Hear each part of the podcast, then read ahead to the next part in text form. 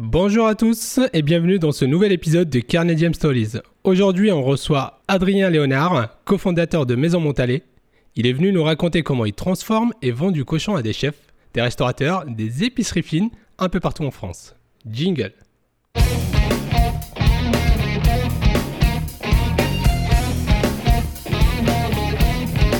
Bonjour Adrien, nous sommes ravis de te recevoir aujourd'hui. Salut Yacine, merci à vous pour l'accueil les gars. Mais avec grand plaisir. Avant de commencer, est-ce que tu te rappelles de ton dernier resto, euh, ton dernier repas carné dans un restaurant? C'était où et c'était quoi? Euh, là- là- là, tu, tu frappes fort pour la première question parce que ça remonte à, je crois, il y a 5 mois, si je ne me trompe pas. Au moins. Euh, au moins. Euh, alors, je vais tricher, je vais répondre en, en deux, en deux réponses. Vas-y. Euh, Il y, a- il y a en vrai restaurant, dans une salle avec des clients autour, il y a 5 mois, je crois que j'étais chez mon pote euh, Clément Chicard du Bouillon Pigalle, du coup à Pigalle. Yes. Et je crois que j'ai mangé, euh, tu vois, comme quoi je suis pas, je suis sympa avec la concurren- concurrence. J'ai mangé euh, le boudin noir de Christian Parra avec un- une petite euh, purée maison. C'était incroyable. Et après, je vais tricher en parlant de mon dernier repas dans un restaurant en vente à emporter. Je crois que c'était il y a deux semaines avec un certain Arnaud Billon que je crois que tu vas recevoir ici. Yes. Et on a mangé chez euh, Thomas Boutin, du vieux crapaud dans le 16e arrondissement. On a mangé du gibier, car avec euh, Thomas euh, et Arnaud, on partage tous les trois la, la passion du gibier. Et il nous avait fait un superbe gibier avec une petite sauce Maurice, c'était incroyable. En vente à emporter, on était sur la terrasse. Il a créé une terrasse dehors, donc respect des, des distances sanitaires, pas de souci, on n'a pas triché. Cool. Top. C'est Ouais. génial ça. Est-ce que tu peux nous parler de ton parcours et de ta formation Alors, et en fait, moi, c'est- assez drôle parce que je, je me suis retrouvé dans le cochon et j'ai fait des études qui étaient absolument pas euh, liées à cet univers-là. Donc, on peut parler de reconversion, si ce n'est que j'ai pas vraiment une vraie reconversion à mesure où j'ai jamais réellement travaillé. Je me suis tout, tout de suite lancé après les, les études. Mais moi, j'ai fait une école de commerce. C'est où j'ai rencontré Louis, l'un de mes associés. Fondateur. On a fait, on a fait une école de commerce, un parcours, j'ai envie de dire, j'ai j'ai pas envie de dire classique, mais qu'on retrouve un peu aujourd'hui euh, assez souvent. Donc des études liées au, au business, au commerce, Commerce. au management, avec des petits échanges partout à droite à gauche, euh, en Chine, au Mexique, aux États-Unis, et euh, tout simplement l'envie de monter notre boîte après l'école. Voilà, on a voulu faire le cliché euh, des mecs qui avaient pas de chien, pas de femme, pas de gosse, pas de baraque. On s'est dit, euh, c'est le meilleur moment pour se lancer. On voulait se lancer dans la, j'ai envie de dire vulgairement, dans la bouffe. Euh, mais on n'avait pas été sollicité pendant nos études dans cet univers-là. Donc on s'est dit en fait le meilleur moyen d'être sollicité, c'est d'aller y bosser. Donc on s'est pris euh, une belle année sabbatique post-école. Donc c'était en 2014 quand on, est, on a été diplômé courant 2013, donc voilà, le temps d'être diplômé. En, euh, courant 2014, année sabbatique, et c'est comme ça qu'on a commencé à faire un, petit tour de France des petits producteurs, aller bosser à droite à gauche dans l'univers de l'hôtellerie, la restauration, en se disant, il faut qu'on aille sur le terrain, il faut qu'on ait une, Palper un peu le terrain. Ouais, palper, mais surtout essayer d'avoir un- une élimination. Je pense qu'on y reviendra après derrière. euh, une- et, et on l'a trouvé en rencontrant Jean-Jacques et Marie-Marie à la cône dans le Tarn. Voilà. Donc, parcours euh, école de commerce euh, pour Louis et moi. Et ensuite, on a fait la rencontre de Jean-Jacques et Marie-Marie qui, eux, avaient un tout autre parcours.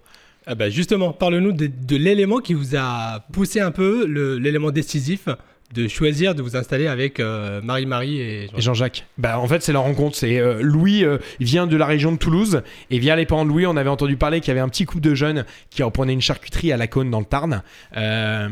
et qui cherchaient des petites mains pour les aider pour la reprise. Logé, nourri, blanchi. On s'est dit, tiens, ça peut être drôle. Ça peut être- on, va, on, va- rigoler, quoi. Puis ça nous parlait, le cochon, tu vois, naïvement. Et en fait, on y est allé et on n'en est jamais re- reparti. Alors, physiquement, si, forcément, mais mentalement et en termes de, de cœur et d'affection, on n'en est jamais ressorti parce que déjà, on a eu un coup de cœur humain avec Jean-Jacques et Marie-Marie, c'est vrai, qui, euh, euh, je trouvais, avait un.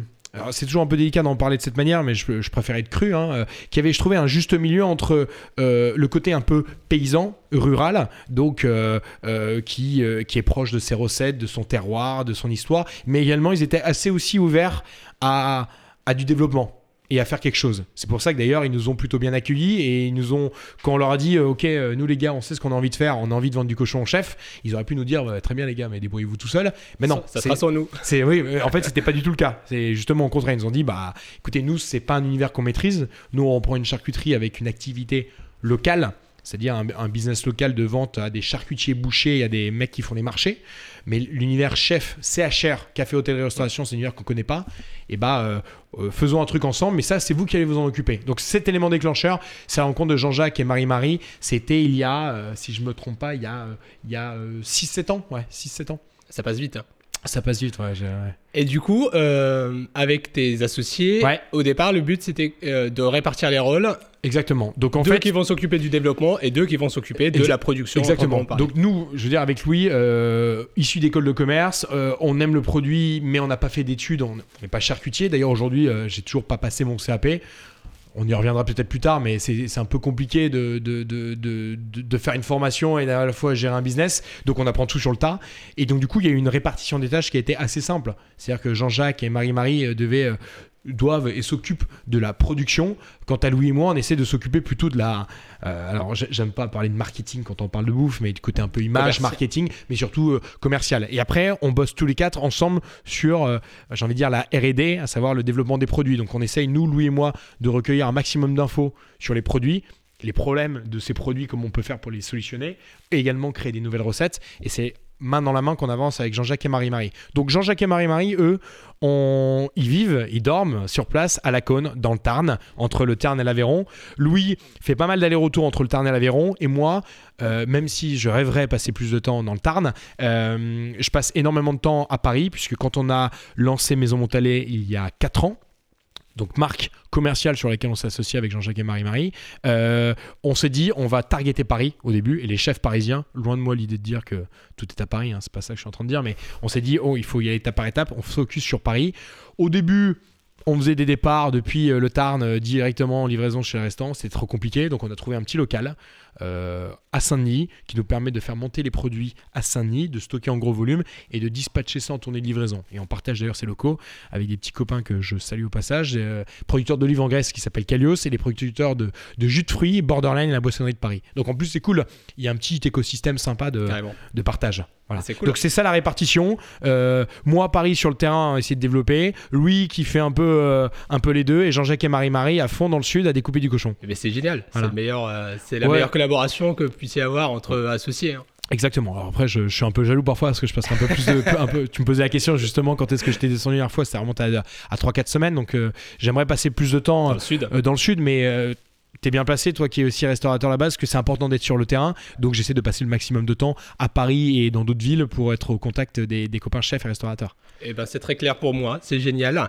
Euh, comment ton entourage, si on fait, euh, on, on revient un petit peu à la décision de se reconvertir, Ouais. euh, entre guillemets, euh, comment ton entourage et celui de ton associé ont accueilli cette décision? Après avoir passé quelques années d'école de commerce, on se voit dans des métiers liés au bureau, etc. Ouais. en disant ah, je vais reprendre une charcuterie. Proposé comme ça, comment euh, la réaction Ouais, a été c'est- euh, sûr que présenté comme ça, c'est. euh, ils ont. Je pense qu'il y en a, il y en a deux ou trois qui l'ont pris pour une blague. Il y en a deux trois autres qui ont flippé. Et il y en a deux trois autres qui ont dit tiens pourquoi pas. Grosso modo, on a eu de la chance d'être, d'avoir été hyper bien accompagné par notre famille en entourage. On avait la chance euh, d'avoir deux pères, le papa de Louis et mon papa, euh, qui sont, qui étaient eux-mêmes entrepreneurs. Donc je pense que le message est un peu plus euh, passé plus facilement. C'est sûr qu'ils ont dû se taper des barres en se disant euh, les gars, euh, vous avez tapé une école de commerce pour vous retrouver euh, charcutier dans le cochon. Peut-être qu'il aurait fallu faire autre chose. Mais je pense qu'ils ont surtout, euh, ils nous ont fait confiance. Ils nous ont dit euh, c'est votre truc. Naïvement, ils se sont dit de toute façon on était jeunes, on n'avait pas grand-chose à perdre. C'est Oui. pas comme si, euh, j'utilisais cet exemple au tout début de l'in- l'interview, euh, comme si on avait une quarantaine d'années, cinquantaine d'années avec un rythme de vie, euh, des prêts sur le dos, euh, des fa- une femme, des lourdes, lourdes responsabilités, même si on a Exactement, aussi des, enfants. responsabilités, Voilà. mais- Il, y a, il y a des responsabilités, mais c'était forcément plus simple à, à, à se dire on tente le truc, on verra bien. Euh, je pense qu'ils se sont dit bon, ils ont fait une école de commerce. L'avantage, c'est que tu, ta- tu tapes un peu large, tu peux avoir des acquis sur certaines choses, ça va les aider. Après, le reste, de toute façon, les gars, euh, allez-y, foncez, il faut bosser, faut passer du temps sur le terrain et, euh, et vous verrez bien. Si ça marche pas, c'est pas grave. Donc, on a eu la chance d'avoir été hyper bien accompagné, même si je pense on a surpris plus d'un. Ah bah carrément, là, Ouais. là on, peut, on peut dire que c'est le cas. D'où vient cette passion pour la charcuterie? Il y avait le besoin d'aller vers la bouffe, et pourquoi le choix entre la charcuterie et pas autre chose? Ouais, je te mentirais en te disant que en fait, on a toujours voulu travailler dans le cochon. C'est faux. Nous, on a toujours voulu bosser dans un univers qui nous, qui nous plaisait avec Louis. Quand on s'en pardon, excuse-moi. Quand s'est rencontrés en école de commerce, euh, on s'est rencontrés le premier jour, le hasard du sort. On a fait la même asso, la même équipe de rugby. On a été en coloc. Et on s'est dit, allez, on se, on se lance dans le délire des deux copains d'école qui montent leur boîte. Mais on s'est dit, il fallait qu'on lance quelque chose dans un univers qui nous passionne. C'était la bouffe. Le cochon, c'était pas forcément quelque chose qui nous passionnait plus que ça, mais en tout cas, ça nous parlait. euh, la bonne barbaque, la charcutaille, c'est sûr que ça nous parlait. Euh, le hasard de la vie a fait qu'on a rencontré Jean-Jacques et Marie-Marie et que ça nous a, ça nous a titillé, ça nous a, euh, ça nous a passionné. Mais le cochon n'était pas quelque chose qui, euh, de base, était un- une passion. En revanche, ce qui a été intéressant, c'est quand on s'est intéressé à cet univers du cochon suite à la rencontre avec Jean-Jacques et Marie-Marie, on a vu quand même que c'était un univers hyper intéressant, hyper challengeant. On y reviendra peut-être plus tard, euh, mais aussi hyper intéressant du fait de son histoire. Voilà. D'accord. Ok, ok, ok. Et si tu devais définir aujourd'hui Maison Montalais, toute la gamme de produits, ce que vous proposez, produits et services, Mhm. ça serait quoi? La punchline qu'on a sous le logo Maison Montalais, c'est artisan charcutier saisonnier. Puisque du coup, nous, euh, notre métier est d'être- charcutier, donc on n'est pas éleveur. Nous, on travaille en direct avec nos éleveurs. Ils passent par la- les, les- les viandes, euh, les bêtes passent par l'abattoir et nous, on, réc- on récupère les carcasses. Donc il y a un premier, j'ai envie de dire, petit boulot qui est de sourcer, de créer un cahier des charges, de trouver des éleveurs, de les accompagner, de trouver la matière première. Mais votre contact, il est avec les éleveurs. en le direct. contact est avec les éleveurs. Et ensuite, on récupère la viande en carcasse et là commence le vrai boulot. Et le vrai boulot, c'est la découpe de la viande fraîche. Donc il y a une première partie découpe de viande fraîche où là on va travailler avec des chefs et des restaurants sur euh, échine, poitrine, travers et d'autres choses, on y reviendra plus tard. Euh, et après, il y a un deuxième boulot de transformation et qui là, qui est techniquement notre vraie valeur ajoutée, c'est sur l'aspect euh, salaison. Euh, où nous, il faut pas oublier, je, fais une petite aparté, la Cône est historiquement mondialement connue pour ses salaisons, puisque c'est un petit village qui est perché à 700-800 mètres d'altitude, qui est dans une crevasse entourée de monts. C'est pour ça qu'on parle des monts de la Cône. Donc en fait, tu as un microclimat extraordinaire pour faire sécher tes salaisons et tes jambons à l'air libre. Donc ce qui a fait la réputation de la, de la région. Donc nous, on a une vraie valeur ajoutée sur cette partie-là, sur les jambons et les salaisons. Donc on va euh, présaler la viande, on va la hacher, on va l'assaisonner, on va la pousser en boyau naturel, on va tout faire sécher à l'air libre. Donc ça, c'est Mère Nature qui gère. On a un vent euh, pyrénéen, donc montagnard assez sec. On va avoir un vent euh, atlantique et méditerranéen un peu humide et salé. Donc le but, un peu comme un, vigneron qui tourne ses bouteilles ou un fromager qui retourne ses, meules de fromage, c'est de pouvoir jouer en fonction de la météo, en fonction du timing, en fonction euh, du mois auquel on est, en fonction de la température, de pouvoir bouger avec un système de chariot sur lequel on, met, euh, on fait sécher les charcuteries. Voilà. Et là, du coup, nous, on a une vraie valeur ajoutée sur euh, cette partie sec. Et le troisième, tu parlais de gamme de produits, donc j'ai parlé du frais. J'ai parlé du, du sec et notre vraie valeur ajoutée. Et depuis un an, un an et demi, on a commencé à développer la partie cuisson partie charcuterie cuite, qui euh, déjà n'était pas très typique de la région, et on n'avait pas de matériel de cuisson, on n'en a toujours pas. Mais là, on bosse avec des partenaires à qui on fournit la matière première, les recettes, et ils nous sortent le produit fini. Et pourquoi on l'a fait? Parce que euh, quand tu travailles dans un seul univers, enfin une seule catégorie d'animal, à savoir le cochon, et tu travailles au contact de chefs et de restaurateurs, et je crois que tu es bien passé pour le savoir, c'est compliqué de, n'avoir qu'une seule famille de produits à proposer, à vendre.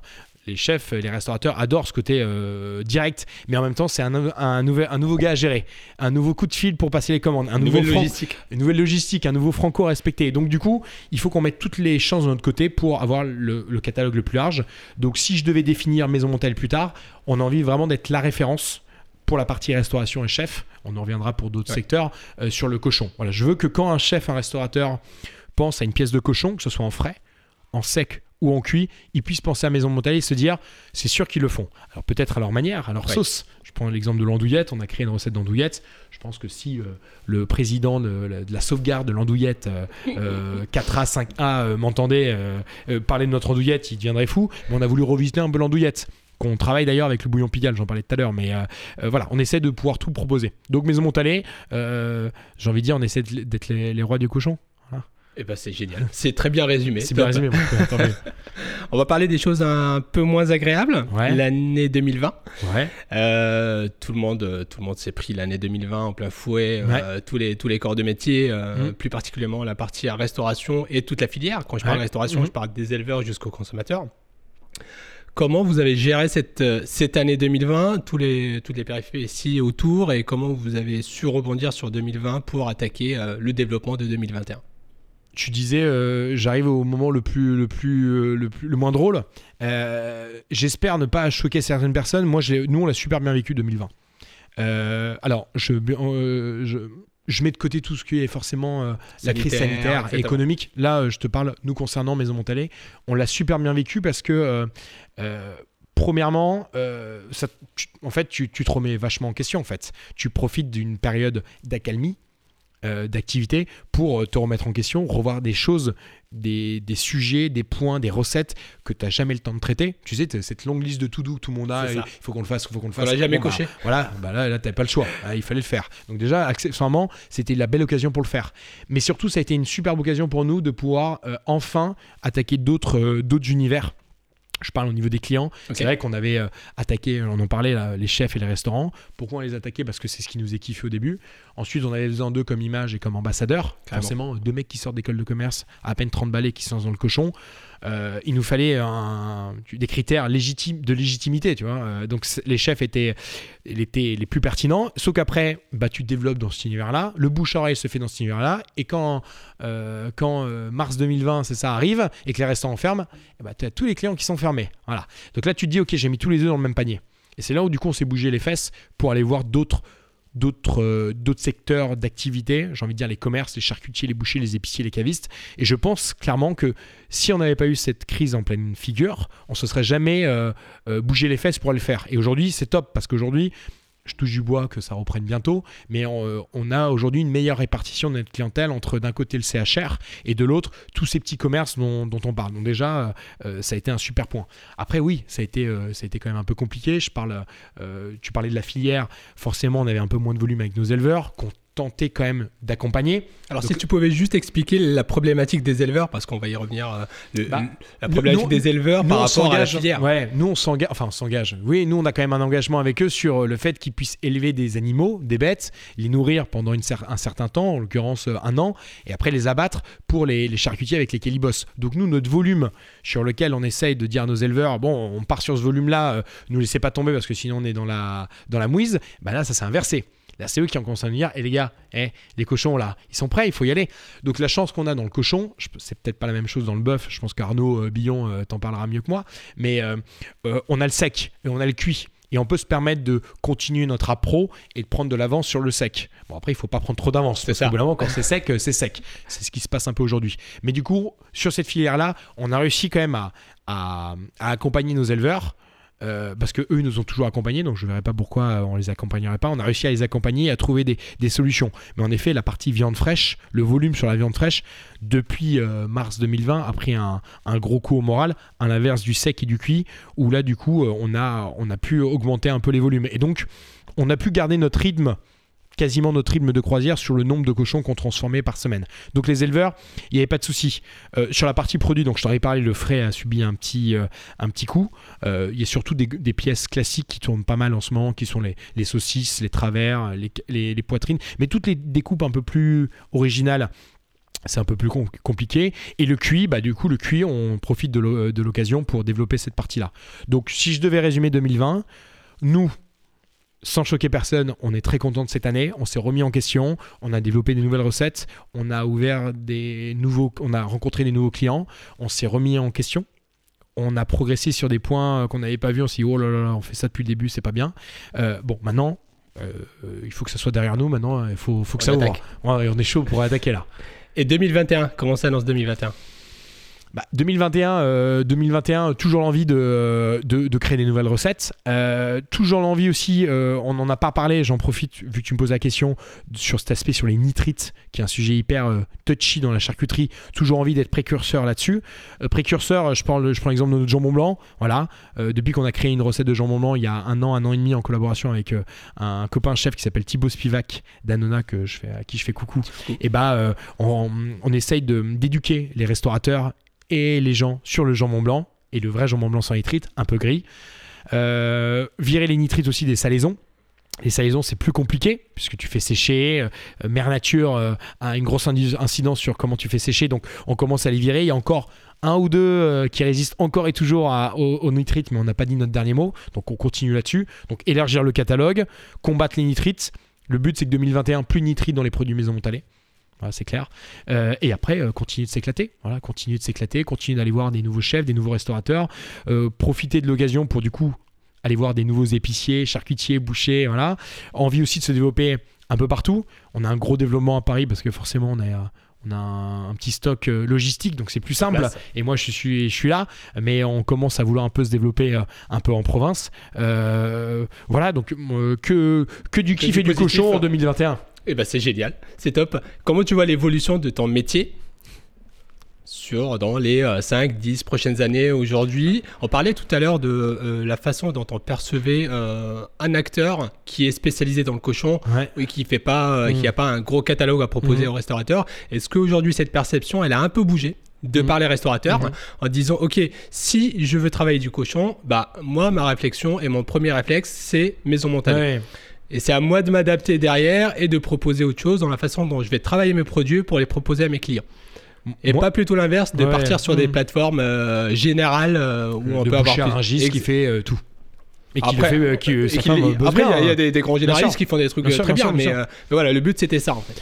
Moi, je vois, je vois deux éléments de réponse dans ta question. Le- premièrement, le métier de charcutier. Alors, tu dis ton métier, c'est vrai que je, je- je me sens un peu mal à l'aise parce que même si je suis dans le cochon, et même- ouais, je m'estime pas aujourd'hui charcutier. Comme je te l'ai dit, j'ai pas passé mon CAP, j'ai pas fait les études pour. J'apprends sur le tas. J'ai encore plein de choses à apprendre. J'espère un jour avoir je ne sais pas de quelle manière l'opportunité de passer un CAP pour au moins ne serait-ce que euh, me sentir un peu moins coupable. Mais euh, sur le métier de charcutier, euh, c'est une bonne question que tu poses, que je dissocie de l'autre partie, plutôt la partie, j'ai envie de dire, développement sur la partie restauration. Mais le métier de charcutier, c'est un métier un, peu compliqué. Je pense qu'on le voit d'ailleurs aujourd'hui. Autant le métier de boucher. J'ai la sensation depuis 3-4 ans à, un bel essor avec beaucoup de gens en reconversion, beaucoup de jeunes qui apportent une nouvelle touche. Tu as, reçu Alex de Bidoche, tu vois, qui est un peu un exemple parfait, voilà, qui a, qui a créé une boucherie-restaurant avec un, un- un mec qui vient pas de cet univers-là et qui apporte sa patte. Je trouve ça top. Le métier de charcutier, même s'il y a des beaux noms, Maison Véro, Arnaud Nicolas, euh, euh, c'est un métier qui, qui est. Qui, qui- où, où c'est compliqué de recruter des jeunes là-dessus. J'en discutais il n'y a pas plus tard qu'il y a une petite semaine avec Arnaud Nicolas, euh, Mof Charcutier, qui, euh, qui a un peu du mal à recruter des, des jeunes sur la partie euh, prod et boutique. Et tu le vois même dans les boutiques, t'as pas la sensation de voir euh, des nouvelles boutiques de charcuterie ouvrir au coin de rue dans Paris. Quoi. Autant des boucheries, t'as souvent en discutant avec des amis, euh, euh, il y a une nouvelle boucherie qui est ouverte dans le 11e avec un nouveau système, il y a une boucherie qui est ouverte dans le, dans le 17e avec un système de libre service où il n'y a pas de découpe. Voilà, tu sens que le métier de boucher se réinvente, évolue, mais le charcutier c'est plus compliqué. Pourquoi? Il y a- sûrement plusieurs raisons, mais mais j'ai pas toutes les réponses. Donc comment je vois ce métier de charcutier euh, sur cet aspect-là, savoir grand public? Euh, eh ben, il faut que, il faut que peut-être des mecs comme nous, et aussi des mecs comme des euh, Maison Véro et des Nicolas, et ben on avance main dans la main pour, euh, pour montrer que ce métier charcutier, c'est pas un métier qui est old school, vieux revu, et qu'on essaye de se réinventer et de faire des choses bien. Donc ça, c'est, je parle du métier de charcutier. Mais il faut qu'on se bouge, parce que sinon, à ce rythme-là, il y aura plus de jeunes qui vont vouloir être charcutiers. Et après, sur la partie, tu en parlais, du coup, distribution pour les chefs. Et là, écoute, euh, je n'ai aucune réponse à cette question. Je suis curieux de voir quand ça va réouvrir parce que je flippe un peu de savoir comment quelle va être l'attitude des professionnels de la restauration.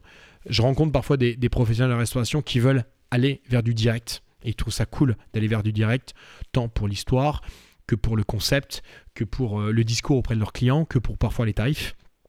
Mais parfois, j'en rencontre, et ils ont raison, euh, qui me disent que c'est compliqué pour à eux de mettre en place parce que, on en parlait, il y a des francos à respecter, il y a une logistique à, anticiper, il y a euh, des interlocuteurs différents, donc je peux comprendre que c'est compliqué. J'ai la sensation quand même, avant Covid, qu'il y avait de plus en plus de, de professionnels de restauration, j'utilise ce terme-là, je ne veux pas parler que de chefs, qui veulent aller vers du direct. Voilà. Après, maintenant qu'on a eu le Covid sur la gueule, et Ouais. que certains vont être un peu dans, dans la merde, excusez-moi du terme, est-ce que euh, naïvement ils vont pas chercher une facilité pour la reprise avec des acteurs un, un peu plus qui font qui sont un peu plus euh, généraux dans leur offre, des mecs à Rungis Peut-être. C'est là la question où je suis un peu flippé de la reprise, savoir quelle va être leur attitude. Est-ce qu'on va chercher de la simplicité parce que c'est la reprise et que euh, on ne sait pas de quoi l'avenir est fait, ou est-ce que justement je profite de l'occasion de la crise pour Revoir revoir les bases, exactement tout, tout refaire. revoir mon sourcing, revoir les bases et passer en direct. Je, je, je ne sais, je sais pas, je sais pas quoi répondre à cette question. J'en parlais avec Arnaud Billon justement. euh, Lui-même, il sait pas trop. Il y aura forcément des acteurs euh, qui vont se diriger vers ça, d'autres. qui- Quelle va être la tendance? Je sais pas. Quelle va être la tendance surtout de nos clients, les gens que nous on vise? Je sais pas, c'est pour ça que je suis un peu, euh, un peu flippé euh, de la reprise parce que euh, tout le monde se dit ça va être le feu, ça va être le feu, ça va être le feu. Ouais, j'espère que ça va être le feu, mais Écoute, euh, ce qu'on fait, c'est qu'on se donne rendez-vous dans, on se donne rendez-vous dans 6 mois ou 12 mois Eh tous ben, les deux, avec- et on fait le point dans 6 mois ou 12 mois, quoi. Avec grand plaisir. Et on espère, on espère que ça sera vraiment la deuxième option où tout le monde va, va garder en fait cette envie de travailler du, du sourcé en direct et que ça sera pas l'urgence de dire Bien sûr. il faut qu'on ouvre, on a des clients, il faut qu'on réponde Je- à la satisfaction rapidement et, ne, et négliger Je pense qu'éventuellement, ça va faire manger- bouger les mentalités. Je parle peut- peut- peut-être pas dans les faits, que ça va se passer tout de suite, ce que tu viens de dire, mais, comme tu le disais, dans les faits, les mentali- dans les mentalités, excuse-moi, et peut-être que euh, cette crise les a fait réfléchir, ces acteurs-là, et que peut-être pas la reprise, mais peut-être en septembre 2021, voire sur Horizon 2022, ce sont des choses qui vont commencer à mettre en place, alors qu'avant Covid, ils n'y avaient jamais réfléchi. C'est ce que Eh ben, j'espère. Eh ben écoute, on se donne rendez-vous en septembre et Ouais, on, fait un petit bilan un- de, avec de grand l'été. plaisir, avec grand plaisir. Il paraît que tu es venu, euh, tu n'es pas venu les mains vides Ouais. et que tu nous as préparé une petite surprise Yes. euh, qu'on va découvrir et que tu vas nous expliquer ce Ouais. que c'est, pourquoi tu l'as choisi et comment on va la travailler. Donc ça, c'est bon, je peux répondre. Allez, c'est parti. Euh, alors, je, je suis en effet venu avec, accompagné d'une saucisse fraîche nature. Euh, alors, euh, quand, quand tu m'as demandé de venir avec une pièce de, de viande, euh, je me suis dit, bon, c'est le moment un peu de vendre du rêve. J'avais pensé, tu sais, on fait des découpes un peu comme les ibériques. On fait des découpes de, de Oui. pluma, abanico, secreto. On a francisé le nom en appelant ça plume, abanique. Je me suis dit, tiens, ça peut être drôle. On fait aussi une découpe de tomahawk, de cochon. Magnifique. On fait une découpe d'entrecôte. On essaye de. Tu sais, sur, le, sur la découpe de viande fraîche, tu peux t'éclater. Tu fais un coup de Sur couteau. les pièces premières. Voilà, tu regardes un peu ce que ça donne. Et si tu t'es loupé, c'est pas grave. C'est plus compliqué sur le sec et le cuit parce que tu as un travail d'assaisonnement, de cuisson, de séchage. Mais sur le frais, tu peux t'amuser et- faire plein de choses sur mesure. Et au final. Je me suis dit, mais en fait, non, en fait, viens avec le truc, le, limite un des trucs le plus simple et le truc qui, qui parle le plus. Et pour moi, c'est la saucisse. Et pourquoi j'ai amené la saucisse? Pour plusieurs raisons. Déjà, parce que euh, c'est classique, c'est indémodable. Tu peux en manger toute l'année. D'ailleurs, on le voit, nous, avec les, les, soit les, les, les- les clients euh, euh, pros qui les travaillent en assiette, soit les clients qui le revendent auprès d'une clientèle euh, grand public. C'est quelque chose qui est indémodable, qui marche du 1er janvier au 31 décembre. C'est quelque chose que les gens savent cuisiner. Le cochon est quelque chose que les gens savent pas tout le temps cuisiner. Quand tu vends des pièces d'échine, de poitrine de travers, ils ont toujours peur de la cuisson. Est-ce que c'est gras? La saucisse, grosso modo, ils savent à peu près cuisiner. Puis après, pour parler de... Alors ça, c'est pour la saucisse de manière générale, pourquoi j'ai voulu l'apporter. Euh, et après, pourquoi cette saucisse? Ouais, on en, est, on en est assez fiers. On travaille avec euh, plusieurs euh, chefs, restaurants, euh, épiceries fines, charcutiers bouchers sur cette saucisse fraîche. Euh, on a eu une petite récompense à la suite du premier confinement où François-Régis Gaudry a élu la saucisse purée et du bouillon Pigalle, avec qui on travaille, comme son meilleur plat du, du premier confinement. Donc c'était une petite récompense pour nous. Ça vaut pas, ça vaut pas un César, hein, mais ou un Oscar, mais c'est un peu notre Oscar cochon à nous. quoi, Voilà. Et puis ouais, on, est content parce qu'on trouve qu'il y a un bel équilibre euh, maigre gras, il y a un bel assaisonnement sel poivre, pas trop prononcé. Je trouve qu'elle se tient bien à la cuisson. On va voir si, si je dis On vrai. on et, euh, et voilà. Et encore une fois, c'est quelque chose qui parle. La saucisse. Voilà, saucisse purée, saucisse aligot, euh, saucisse dans un sandwich, saucisse au, au petit déj ou au brunch. Voilà. Donc c'est pour ça que ça me faisait plaisir d'amener quelque chose de classique, efficace et simple. Eh ben écoute, il n'y a plus qu'à tester, ça nous donne trop envie et puis euh, on passe en cuisine. Avec plaisir. on y C'est va. Merci à tous pour votre écoute, j'espère que vous avez passé un agréable moment. Pour la suite de l'épisode en format vidéo, je vous invite à nous rejoindre sur notre page Instagram, Carnium Co, ou sur notre chaîne YouTube, Carnedium Stories.